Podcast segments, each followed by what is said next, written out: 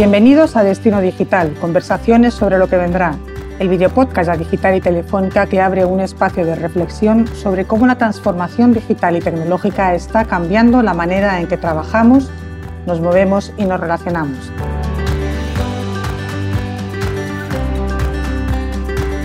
En este nuevo episodio queremos conversar sobre información, desinformación y la confianza ciudadana en una sociedad digital y tecnológica. Cómo construir esa confianza ciudadana. Este fenómeno tiene muchas aristas. Por una parte, la Unión Europea lleva tiempo alertando y haciendo frente a las amenazas híbridas, un reto de seguridad cada vez más complejo que se agrava por la posibilidad de difundir desinformación rápidamente y con gran alcance a través de medios online. El denominador común de los actores de amenazas híbridas es su deseo de socavar o dañar gobiernos, países o alianzas democráticamente establecidos para desacreditar su modelo, por lo que constituyen un riesgo para los valores europeos, los gobiernos, los países y también los individuos.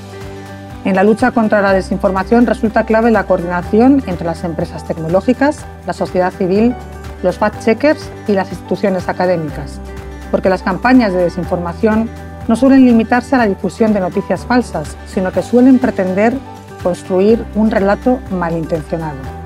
Y para hacer frente a la desinformación es esencial también la alfabetización mediática de la ciudadanía.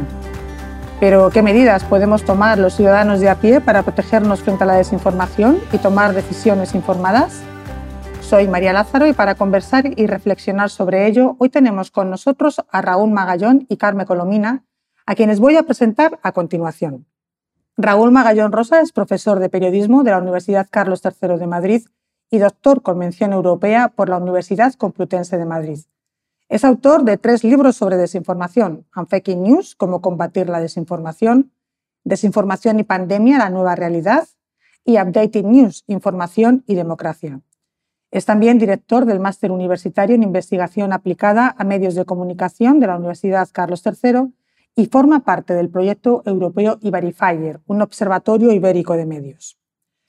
Karma Colomina es investigadora senior especializada en Unión Europea, Desinformación y Política Global de CIDOB, Barcelona Center for International Affairs. También es profesora asociada del Colegio de Europa en Brujas, Bélgica, donde imparte un curso sobre gestión de la comunicación en la Unión Europea. Además, es coautora de un estudio para el Parlamento Europeo sobre el impacto de la desinformación en los procesos democráticos y los derechos humanos en el mundo. Raúl, Karma, gracias por participar en Destino Digital y por acompañarnos. Muchas gracias. Gracias. Os propongo comenzar la conversación quizás por lo que pueda parecer más básico, pero que es aclarar conceptos.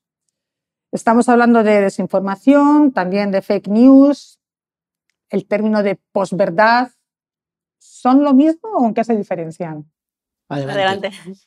Bueno, probablemente todo está relacionado, porque al final todo tiene que ver con la manipulación del, contenido. A partir de aquí podemos empezar a, marcar algunas diferencias. Yo creo que el término fake news ha ido cayendo por su propio peso, sobre todo a nivel académico, porque se ha politizado muchísimo. Yo creo desde el uso que hace generalizado Donald Trump, ¿no? Las fake news es todo aquello muchas veces que, que que te cuestiona o que cuestiona tus ideas y te sirve para denostar el pensamiento de otros. En cambio, la desinformación como tal ya implica una voluntad específica de alterar un contenido, ¿no? la voluntad de mentir, la voluntad muchas veces incluso de causar un daño.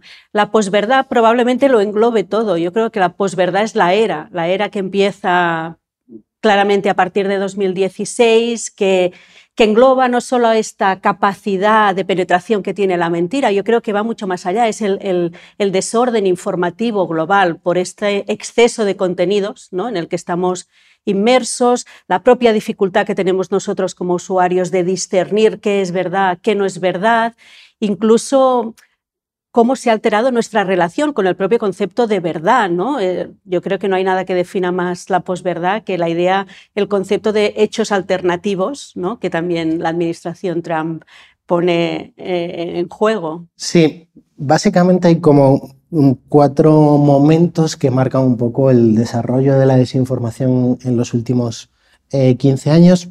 Está el año 2000 11, 2010, 11, 12, donde ahí vemos como el desarrollo eh, de movimientos sociales, el 15M, Occupy Wall Street, la primavera árabe, eh, empiezan a redefinir el espacio público y el papel que pueden tener las redes sociales a la hora de em, marcar la, agenda pública. ¿no? Luego tenemos eh, un punto de inflexión que es el año 2016, tenemos el referéndum del Brexit en el Reino Unido, tenemos el referéndum eh, de Colombia y eh, tenemos las elecciones en Estados Unidos. ¿no? Ahí lo que empezamos a ver es eh, el papel que puede tener la desinformación en los procesos electorales. ¿no? Em, posteriormente tenemos la pandemia. Y, y la pandemia es un punto de inflexión en el sentido de que, por una parte, empezamos a considerar que la desinformación podía ser considerada una disfunción cada vez más normalizada del, sistema social. Eh, y por otra parte, empezamos a ver que no solo afecta a cuestiones políticas, sino que afecta a cuestiones de todo tipo, desde la salud, la ciencia, movimientos migratorios, eh, eh, derechos sociales, etc. Y luego tenemos un, último punto de inflexión que tiene que ver con, la invasión rusa en, en Ucrania. ¿no? Y ahí lo que empezamos a ver es cómo la desinformación puede formar parte eh, de las estrategias de, geopolítica y relaciones internacionales.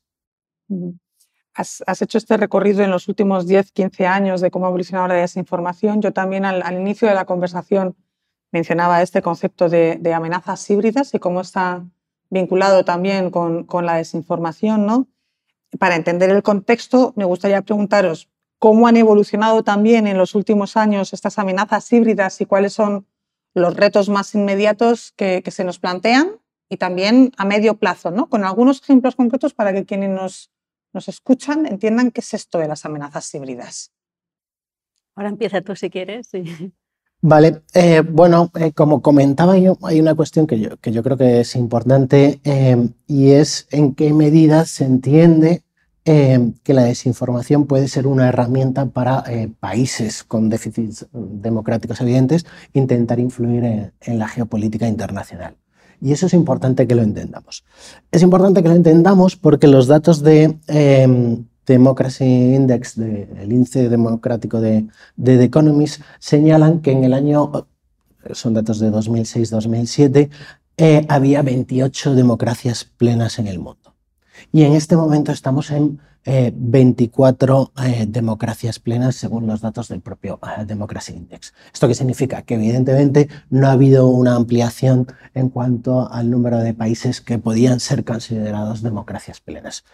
Hay muchos factores que, que, influyen y que determinan por qué ha ocurrido esto, pero uno de estos factores que todos los índices señalan, no solo Democracy Index, es em, que los países autárquicos empezaron a crear eh, redes de colaboración. Y en la medida en que crearon esas redes de colaboración, también eh, pudieron eh, ser mucho más fuertes de cara a, posibles injerencias internas o a posibles movimientos que intentaran desde dentro establecer mecanismos de profundización democrática. ¿no? Yo creo que sí, hay un, aspecto que caracteriza este concepto de amenazas híbridas es la capacidad de identificar las vulnerabilidades del otro. ¿no? Y estas vulnerabilidades pueden ser tanto sociales como, como físicas, porque las ciberamenazas amenazan también infraestructura física, desde una central nuclear ¿no? al sistema informatizado de un gobierno, la misma Unión Europea ha sufrido ciberataques, por ejemplo, en la, en la Agencia Europea del Medicamento ¿no? durante la pandemia. Por tanto, es esta capacidad de saber allí donde las democracias, en este caso, pueden ser más vulnerables. Y lo mismo pasa con la desinformación. Al final, la desinformación es un instrumento más en la caja de herramientas de, las amenazas híbridas y lo que hace muchas veces no se propaga sobre, sobre, el vacío, se propaga a partir de identificar allí donde somos más vulnerables, qué comunidades son más vulnerables, ¿no? a quién puedes atiar contra quién y eso también es parte de, las ciberamenazas. Al final. Sí, completamente de acuerdo. El, punto de partida es que las amenazas híbridas em, se basan en identificar aquellas vulnerabilidades perdón, eh, de los sistemas democráticos e intentar explotarlas. ¿no? Y otro elemento que creo que es fundamental, siempre ha habido intentos de injerencias eh, extranjeras de, eh, de, distinto tipo a lo largo de la historia, pero creo que también tenemos que tener en cuenta que ocurren dos cuestiones. Por una parte, desde un punto de vista económico, puede ser incluso más barato, si me permites, eh, intentar influir en determinados países, no solo en países democráticos, sino en países de, de todo el mundo. Eh, eh, eso por, por, una parte, y por otra parte, que en cuestión de amenazas híbridas y de intentos de injerencia, muchas veces es muy difícil identificar quién está detrás de estos procesos o intentos de injerencia. ¿no? Totalmente. De hecho, uno de los grandes problemas muchas veces para tomar medidas contra ello es la dificultad de establecer una trazabilidad ¿no? Eh, sobre todo cuando la Unión Europea se mete en un debate sobre posibles sanciones, cómo aplicar sanciones cuando uno no puede trazar quién está en el origen muchas veces de, un ataque. Por tanto, estoy, estoy, totalmente de acuerdo que este es un problema. El otro problema probablemente de las ciberamenazas es que también han diluido eh, la línea divisoria entre el, periodo de conflicto y el periodo de paz, porque al final muchas veces son instrumentos que se utilizan fuera de un conflicto latente ¿no? o fuera de un conflicto bélico como está ocurriendo ahora en Ucrania. ¿no? Son, por tanto, esta, esta, esta línea divisoria entre periodo de guerra, periodo de paz, también se ha hecho mucho más difusa en los, en los últimos tiempos y nos lleva a esta situación un poco de, de tensión permanente y probablemente enlaza con esa, con esa involución un poco de la calidad democrática que tú apuntabas, por un lado, por estas vulnerabilidades pero después también desde las propias sociedades democráticas hay un riesgo añadido y es cuántas veces hay en determinados países se han utilizado las legislaciones contra la desinformación, por ejemplo, para restringir derechos, ¿no? para restringir la, pluralidad mediática, ¿no? la libertad de expresión, como también ha ocurrido en algunas partes del mundo y en algún país de, Europa incluso. Has mencionado antes, Carmen, la palabra medidas, ¿no? Entonces, querría preguntarte qué medidas está poniendo en marcha la Unión Europea o qué medidas ha intentado poner en marcha la Unión Europea y los Estados miembros para hacer frente a este tipo de, de, amenazas híbridas y a, esta desinformación, porque algo estaremos haciendo. Bueno, se están haciendo muchísimas cosas, eh, sobre todo desde 2018. Ahora ha habido una aceleración eh, normativa, legislativa interesante a nivel europeo y a la vez eh, cada vez más compleja, que refleja muchísimo la, propia aproximación de la Unión Europea al, desafío de la desinformación o de las amenazas híbridas, cómo ha ido cambiando. Cómo en 2015, de 2015 a 2018 la aproximación a la desinformación está completamente vinculada al conflicto en Ucrania, ya, porque es después de la, anexión de Crimea y por tanto es mucho por presión de, de, las repúblicas bálticas y de Polonia que se pide a la Unión Europea que haga algo. Entonces, Em, este concepto de desinformación está claramente ligado al concepto de amenaza exterior y, por tanto, dependía mucho del, nivel de riesgo que sentía cada Estado miembro y, por tanto, de su relación bilateral con Rusia.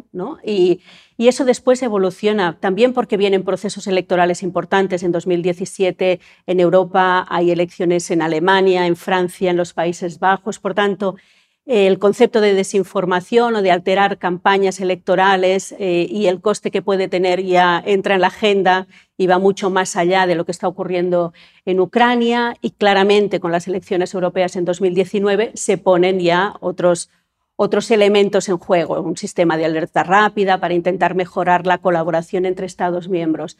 Pero sobre todo para mí lo que hay o lo que me parece más interesante de haber visto en, estos años es la evolución del concepto mismo, ¿no? de cómo en un principio las medidas que se ponen en marcha están muy relacionadas al control del contenido, al control de la desinformación, ¿no? cómo sentar a las, eh, grandes plataformas tecnológicas a la mesa y que se responsabilicen también de aquello que está ocurriendo, cómo al cabo de un tiempo se dan cuenta que fiarlo todo al control del contenido te acaba poniendo delante de, tus propios dilemas de cómo hacerlo sin dañar la libertad de, expresión y cómo ahora la propia terminología incluso y por, el papel activo que tiene el Servicio de Acción Exterior de la Unión Europea en ese sentido, se ha evolucionado mucho más a menos poner el foco en el control eh, o en el contenido y mucho más en la capacidad de penetración que tiene dicho contenido. Es decir, cómo trabajar para limitar estas tácticas que tienen ¿no? de diseminación coordinada entre distintas plataformas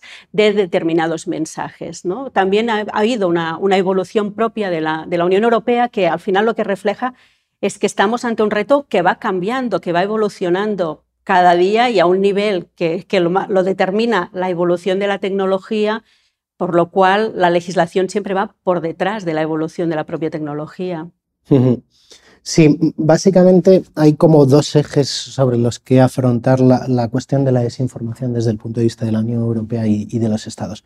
Por una parte está el eje de la seguridad de la Unión Europea, de la seguridad eh, de los Estados, y por otra parte está el eje de profundizar en los mecanismos democráticos y en la resiliencia democrática, en la confianza de las instituciones, etc. En ese sentido, eh, inicialmente el primer eje eh, pudo tener cierta relevancia, eh, pero la Unión Europea poco a poco, y yo creo que en este sentido Karma sabe mucho más del tema que yo, cada vez más está apostando por un, soft power relacionado con el mundo digital y con, con entender que lo digital está vinculado a la confianza en las instituciones, pero también al mantenimiento de, los sistemas democráticos, donde se intenta, eh, en cierta manera, identificar todos los vectores que pueden ayudar a, crear ese sistema de, confianza. ¿no? Em, a partir de ahí, mi opinión personal es que evidentemente ha cambiado mucho eh, toda la cuestión de la desinformación. Como digo, para mí la idea fundamental es que ha habido una normalización y se entiende como una disfunción eh, más de importante, muy importante, pero una disfunción de, del, del, sistema. También creo que esa, esa colaboración que, que, antes mencionabas, eh, fact-checkers, organizaciones de la sociedad civil, academia, eh, eh, empresas tecnológicas, incluso instituciones públicas, ha ayudado a identificar de una forma bastante acertada las cuestiones relevantes de, del problema. y ahora tenemos que entrar en, en una fase Em, donde evidentemente e, ese eje, otro de los ejes que está en cuestión, que es el preservar las libertades democráticas, la libertad de expresión, la libertad de información, eh, se combine también con intentar buscar un ecosistema de confianza en las instituciones mucho más fuerte, ¿no? Sí, y, haces bien de apuntar, yo creo, los dos grandes campos que, están eh, desarrollándose a la vez. ¿no? Por un lado, esta protección del consumidor, porque hay una, gran eh, parte de producción también normativa, legislativa, en ese sentido, que es cómo proteges al usuario de Internet, ¿no? a nuestra propia identidad online. Por otra parte, cómo fortaleces los mecanismos que puede tener la propia sociedad, y aquí entran los verificadores, pero también la formación, naturalmente. Y después está toda la parte, eh, la parte securitaria, que han ido como en, paralelo. Y es verdad que llega un momento que se entrecruzan. Para mí, el ejemplo más claro es eh, el último informe que ha presentado el Servicio de Acción Exterior, un poco de, detección de amenazas eh, desinformativas y de interferencias informativas por parte de eh, actores exteriores, externos, como les llaman ellos, en el que realmente aplican principios o estrategias de la ciberseguridad a la detección y el monitoreo de, la desinformación, cómo se acaban entrecruzando ambos.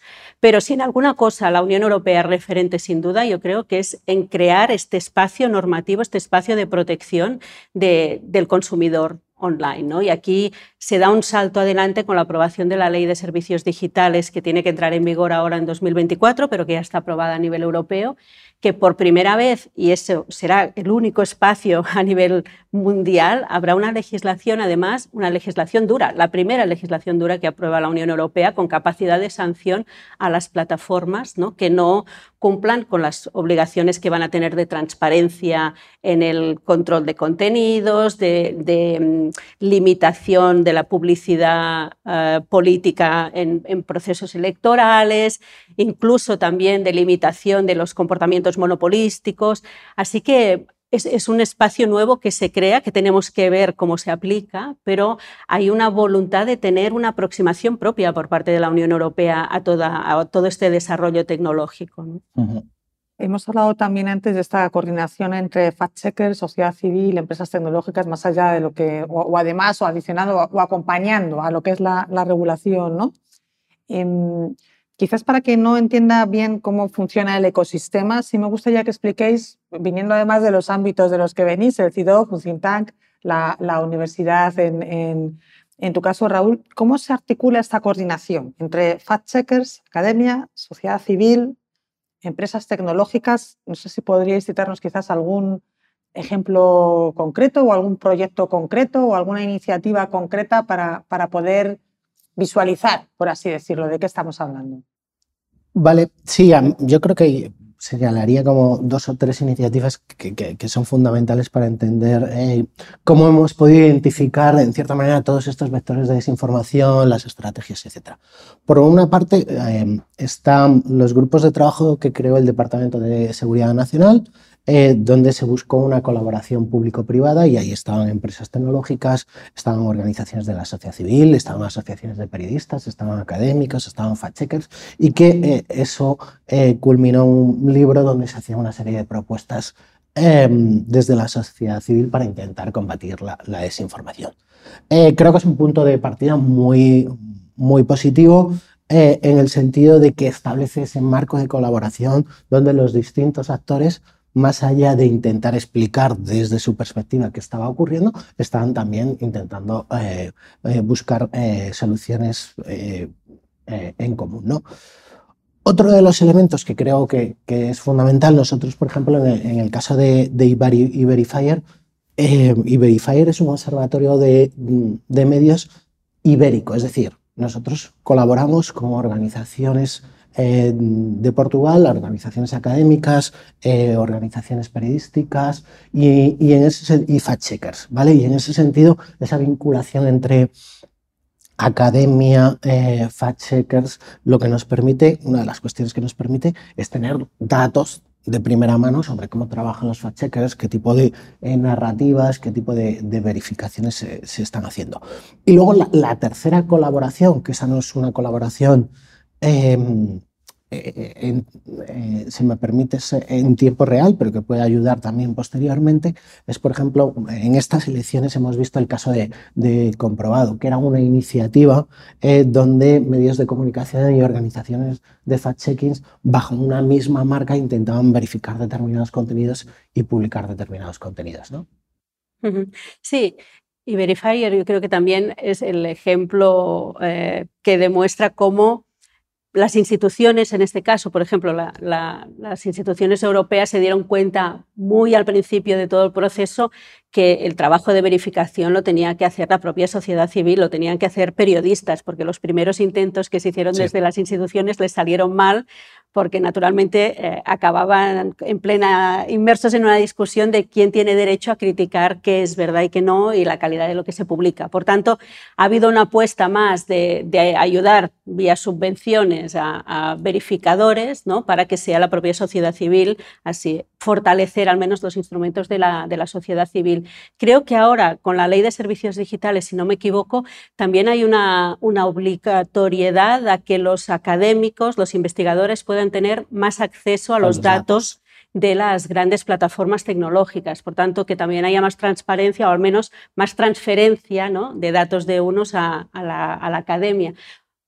Hay la nueva palabra de moda en Bruselas ahora es eh, esto de una aproximación de toda la sociedad. ¿no? Este es un, desafío que se tiene que aproximar desde toda la sociedad. Y si te das cuenta, al final es esta diversificación al, final de, actores, de medidas, de soluciones, porque, porque como afecta a unos niveles tan distintos, ¿no? desde, desde la geopolítica a la capacidad de discernir de la población más vulnerable cuando recibe un WhatsApp en, su ámbito más privado, pues tienes que tener instrumentos distintos para ello.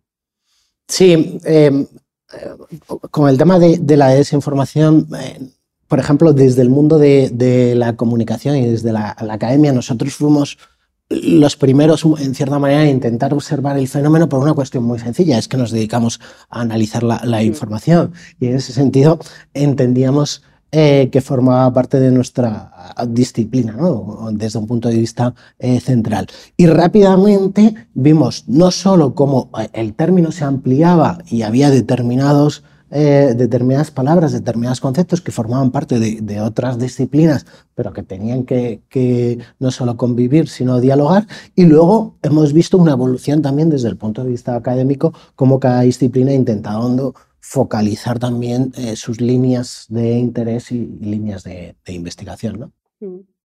Ha habido un tema, Carmen, que tú has mencionado antes y hemos pasado un poco de puntillas, y es cuando hablamos de la lucha contra la desinformación y medidas que se toman, en qué medida puede no colisionar con la libertad de expresión. ¿no? Lo hemos dejado ahí y me gustaría volver sobre ello y, y para preguntaros bueno, pues eso, hasta, hasta qué punto puede o no colisionar y cuál es eh, la perspectiva europea que se está tomando respecto a este dilema, ¿no? entre cómo limitar la desinformación sin limitar la libertad de expresión. Mm, bueno, lo primero y, más básico es que al, fin y al cabo la información es un derecho y además es un derecho que habilita muchos otros derechos, ¿no? desde el derecho a la participación electoral libre de injerencias, ¿no? el derecho a saber, el derecho a poder conformar tus propias opiniones.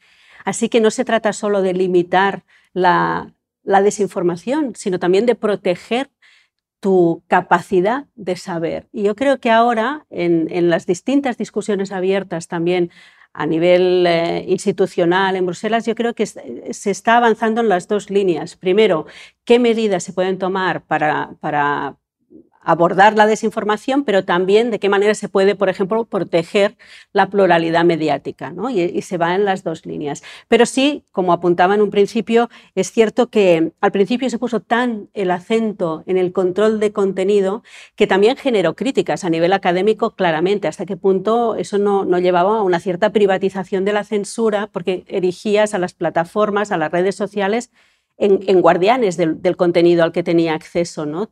el usuario y eso también genera, también genera dudas.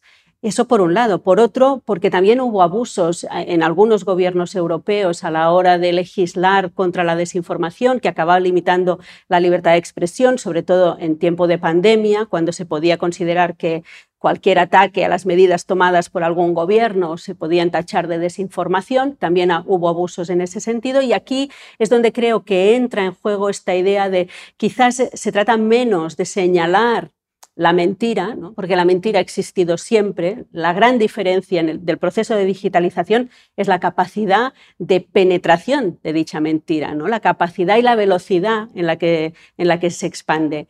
Y aquí es donde ahora vemos esta evolución de quizás lo que tenemos es que establecer métodos y poner límites, por ejemplo, a esta capacidad de difusión. Y aquí es donde se pide también más transparencia, por ejemplo, algorítmica. ¿no? Al final, cuáles son los algorítmicos, esta construcción matemática que, que está em, pues, acelerando la difusión de, cierto contenido en detrimento de otros.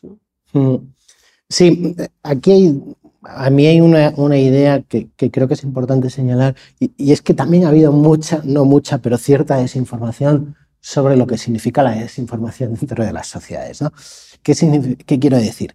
Em, por una parte, creo que, la idea de vincular, como comentaba al principio Karma, em, las, las fake news a los medios de comunicación eh, es una de las ideas más erróneas de, la descripción del problema, por varias razones. Eh, la primera de ellas es eh, porque lo que hemos visto estos últimos años es que los representantes políticos y los actores políticos a nivel global han intentado utilizar el concepto y la idea de fake news, por una parte, para atacar o criticar a periodistas y por otra parte, y esto lo vimos sobre todo a partir de, la pandemia, para intentar legislar bajo el paraguas de una ley anti-fake news determinadas cuestiones que afectaban a la libertad de expresión y, a la libertad de información.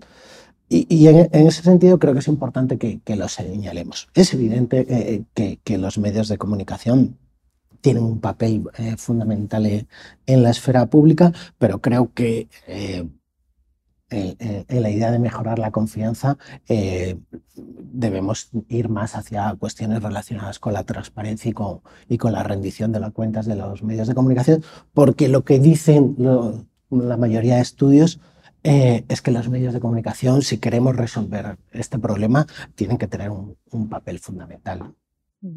Y si una de las claves es, trabajar en la, difusión, en la distribución de esas, de esas eh, desinformaciones, aquí qué papel puede jugar la sociedad civil. Nosotros como, como individuos tenemos algún papel en esto o somos meros actores pasivos que vamos viendo cómo nos va llegando todo esto? Bueno, pasivos no somos porque retuiteamos. Por tanto, algún papel activo tendremos. Es verdad, incluso hay estudios ¿no? del, MIT que, demuestran que, gran parte del, contenido que se, que se difunde eh, está replicado por individuos, no, no por bots.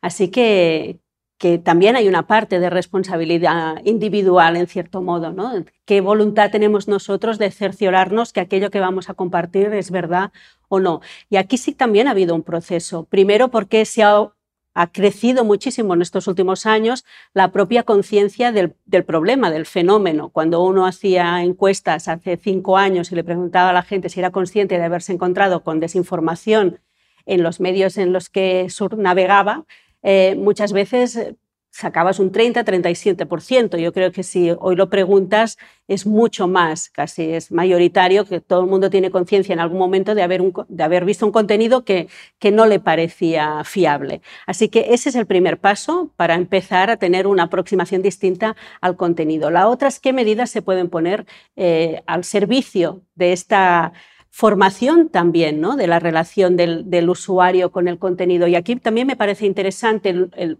nuevo debate abierto que tiene menos que ver con qué contenido censuramos y qué contenido sacamos de, las redes sociales y en cambio si no vale más la pena marcar el contenido que no ha podido ser verificado. Y esta es otra de las medidas que también eh, puede ponerse en marcha en los próximos tiempos. Es decir, yo creo que es mucho más efectivo a nivel de usuario que yo reciba un tweet que me diga el contenido de este mensaje que vas a leer no ha podido ser verificado, que no que me lo eliminen, porque al menos cuando yo lo, lo vaya a, consumir, puedo hacerlo con una, con una mentalidad más crítica. Y hay estudios que, si bien es verdad que, que esto de señalar o de etiquetar no te lleva a cambiar en tus posiciones, sí que se ha visto que desincentiva, por ejemplo, el compartir aquellos, aquellos eh, contenidos que han sido etiquetados, porque quizás ya no te sientes igual de cómoda, aunque apele a tus sentimientos o apele a tu manera de entender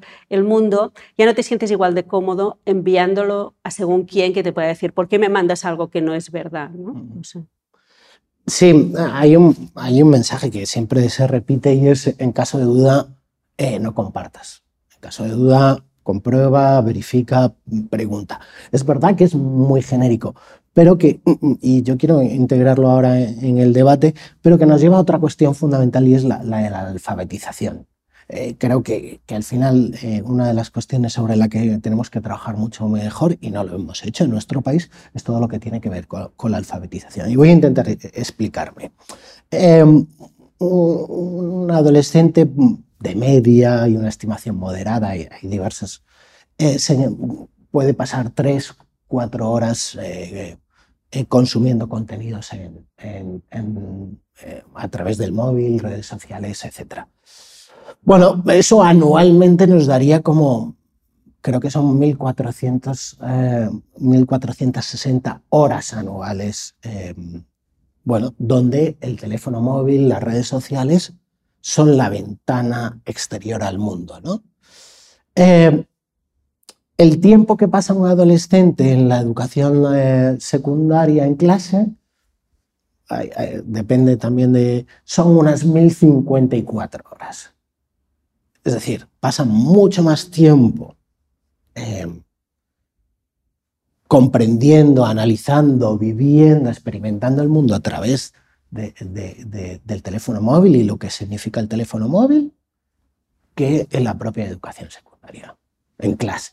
¿Qué significa esto? Que hemos fallado, y yo, yo siento decirlo así, hemos fallado en no ser capaces de integrar en la educación, simplemente digo una, dos horas eh, de esas 1054 eh, horas anuales para explicar qué significa el mundo digital no solo los riesgos, no solo las oportunidades, sino también eh, todo lo que implica desde el punto de vista de la vida social. ¿no?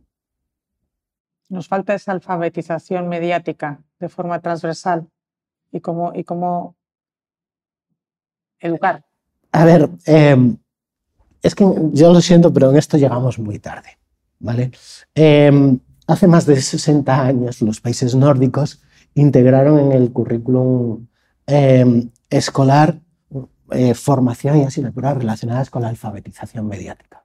¿Cuál era el punto de partida? El punto de partida era que una sociedad que conoce mejor el papel que tienen los medios de comunicación, cómo funcionan, etcétera, va a ser una sociedad con una mayor calidad democrática. Y esa es un poco la idea. Conocer el funcionamiento nos debería ayudar a, en cierta manera, establecer ese sistema de reglas y esa confianza en cómo funcionan las cosas. ¿no? Sí, pero incluso yo creo que tendríamos que ampliar el concepto medios de comunicación, porque es que han cambiado incluso los prescriptores, sobre todo entre los más jóvenes, ya tampoco eh, nos obliga también a, trabajar en la idea de quiénes son los referentes hoy, ¿no? ¿Dónde depositamos nuestra confianza? Para mí ese es el gran, el gran cambio. De hecho, hace también, ¿no? con, la llegada de Internet y la digitalización, se hablaba de este proceso de desintermediación, ¿no? de aquellos que habían tenido el monopolio de explicarnos la realidad, cómo habían perdido ese poder, y aquí estaban los medios de comunicación tradicionales, pero también la academia, los expertos, los partidos políticos, los sindicatos habían perdido esa capacidad porque era todo mucho más horizontal. Yo creo que ahora ya no estamos en un proceso de desintermediación, el problema es que ahora estamos en un proceso totalmente intermediado, pero probablemente incluso menos transparente que antes, porque está intermediado por los algoritmos. Ese es el primer problema. Y el segundo es eh, quién tiene ahora nuestra confianza. ¿no? Eh, para mí esa es, la clave de, nuestro reto social más importante, en quién creemos, porque estamos hablando de desinformación y estamos pensando en la desinformación negro sobre blanco, pero si hablamos de los deepfakes, ¿no? de la manipulación del audio y el vídeo, que es la muerte del ver para creer, ya no es que no te fíes de, la fuente, es que no puedes fiarte de tu propia percepción. ¿no? Y cuando ya no puedes fiarte de ti, ¿dónde va? ¿Dónde vamos a depositar esta confianza? Yo durante la pandemia reconozco que pensé, esa es la gran oportunidad otra vez para revalorizar las fuentes, ¿no? Pero es verdad que en eso hay una parte muy generacional que no podemos evitar. Cuando uno trata con adolescentes, eh, sus fuentes son otras, ¿no? Y, y, también tienen que revalorizarse, también tiene que haber fuentes fiables a todos los niveles y eso no lo tenemos conseguido, me parece a mí. Sí, e, evidentemente cuando hablamos de alfabetización no es solo alfabetización mediática, no es solo alfabetización digital en un sentido amplio, tiene que ver con la alfabetización económica, es decir, cómo funciona la sociedad digital, e incluso con la alfabetización, e incluso no, y también y sobre todo con la alfabetización algorítmica, ¿no? Como eso eh, evidentemente afecta a ese, a ese mundo eh, eh, em, digital. Pero, insisto, creo que ahí es donde donde deberíamos trabajar todos y, impulsar esa idea de pacto social y desde la sociedad civil con las instituciones públicas. Habéis mencionado las plataformas tecnológicas, plataformas digitales que son referentes en fuentes de información, sobre todo en determinados segmentos jóvenes, pero también en general. ¿no?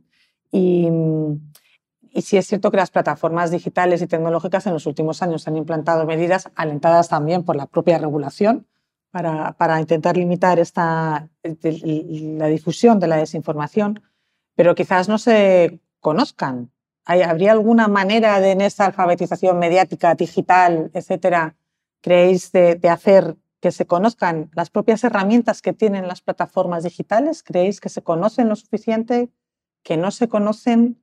¿Se podría trabajar en ello? Em, desde luego, eh, creo que, se podría hacer mucho más. ¿No? Creo que en ese sentido... Estaba pensando, hay tantas cosas que se tendrían que trabajar. Eh, en ese sentido, creo que evidentemente las plataformas tecnológicas tienen un, papel fundamental, puesto eh, que son actores fundamentales en la nueva esfera pública digital. ¿no?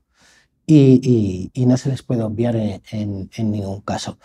Y en este sentido también creo que ellos, es importante que ellos entiendan ese rol eh, y, que intenten en cierta forma hacerse mucho más, mucho más visibles en todo lo que tiene que ver con, con esas nuevas formas de alfabetización. Mm. Querría preguntaros también un poco ya para cerrar si conocéis alguna práctica de colaboración entre autoridades y empresas tecnológicas que sean para vosotros ejemplo a la hora de avanzar en esta alfabetización digital o alfabetización mediática, alguna iniciativa que, podamos tener en consideración. Y no es una pregunta trampa. No, no, no. No, no sé. Con alguna empresa en concreto no, porque no es tanto el tema que yo toco, pero por ejemplo, em, la evolución que ha hecho la, Comisión Europea en su relación con las plataformas tecnológicas ya ha acabado sirviendo o siendo un referente para otras organizaciones internacionales. Y estoy pensando en el código de prácticas que, se pone en marcha en 2019, en el que por primera vez y de manera voluntaria las, grandes plataformas tecnológicas pues, hacen un seguimiento de este, de este contenido em, que se, que se em, identifica desinformativo en, en, las redes sociales y cómo envían unos informes a la comisión sobre qué contenido se ha eliminado de las redes sociales, pues bien, esa práctica acaba generalizándose con la pandemia, cuando se dan cuenta que es una manera de establecer un intercambio de información entre instituciones y las grandes redes sociales que acaban aplicando el mismo ejercicio de, informes mensuales de las grandes plataformas a la Organización Mundial eh, de la Salud, por ejemplo, como el servicio, este sistema de alerta rápida de coordinación de identificación y de respuestas que se puso en marcha entre Bruselas y los Estados miembros acaba aplicándose durante la pandemia, también acaba introduciendo a la OTAN y acaba introduciendo la Organización Mundial de la Salud en este intercambio de información. Por tanto, yo creo que, que lo, en lo que estamos inmersos es en un proceso un poco de prueba y error. Estamos inmersos como, como todo va evolucionando, ¿no? Vamos poniendo medidas en práctica, algunas funcionan, otras no, las que funcionan pueden ampliarse incluso a otras instituciones y las que no vemos que es necesario hacer evolucionar para que se adapten a, a a, la propia, a los propios cambios tecnológicos o sociales. Sí, yo por una parte eh, creo que todo el tema de la accesibilidad a los datos, eh, de los datos a los investigadores es una cuestión fundamental eh, de cara a los próximos años. En la medida en que se pueden crear mecanismos de alerta temprana, identificar patrones, eh, etcétera. Eso eh, por una parte. Por otra parte, la propia, eh, el propio papel que pueden tener las empresas tecnológicas en todo lo que tiene que ver, con, como decía, no solo con la formación a nivel de currículum formal, sino con incluso la formación a nivel, por ejemplo, de, de, periodistas, organizaciones de la sociedad civil, etcétera, para explicar un poco qué herramientas, y las hay determinadas empresas tecnológicas, pueden tener para ayudar a, a, establecer ese sistema eh, de confianza. Y luego, por otra parte, esto sí que me parece un desafío donde se está fallando mucho más, es en, una mayor colaboración em, con las instituciones públicas. O sea, creo que, y estoy hablando a nivel global, creo que las empresas tecnológicas deberían establecer unidades de seguimiento específicos para cada país cuando hay un proceso electoral. Creo que también deberían establecer informes específicos para cada país, porque cada país tiene unas dinámicas completamente distintas y eso ayuda también al ecosistema social de, eh, local a identificar sus propias dinámicas, patrones y poder dar respuestas mucho más rápidas. ¿no? Pues Raúl Magallón y Karma Colomina, muchas gracias de nuevo por esta conversación sobre información, desinformación y cómo construir confianza ciudadana en una sociedad digital y tecnológica. A quienes nos escucháis, recordad que podéis consultar también la grabación en vídeo de este programa en la web destinodigital.adigital.org. Y con este programa concluimos la primera temporada de Destino Digital, conversaciones sobre lo que vendrá. Como sabéis, este, en este espacio, en los últimos meses, hemos mantenido 11 conversaciones sobre cómo la transformación digital y tecnológica está cambiando la manera en que trabajamos, nos movemos y nos relacionamos. Las tenéis todas, las 11 conversaciones, disponibles en la web destinodigital.adigital.org y también en las principales plataformas de podcast y en YouTube.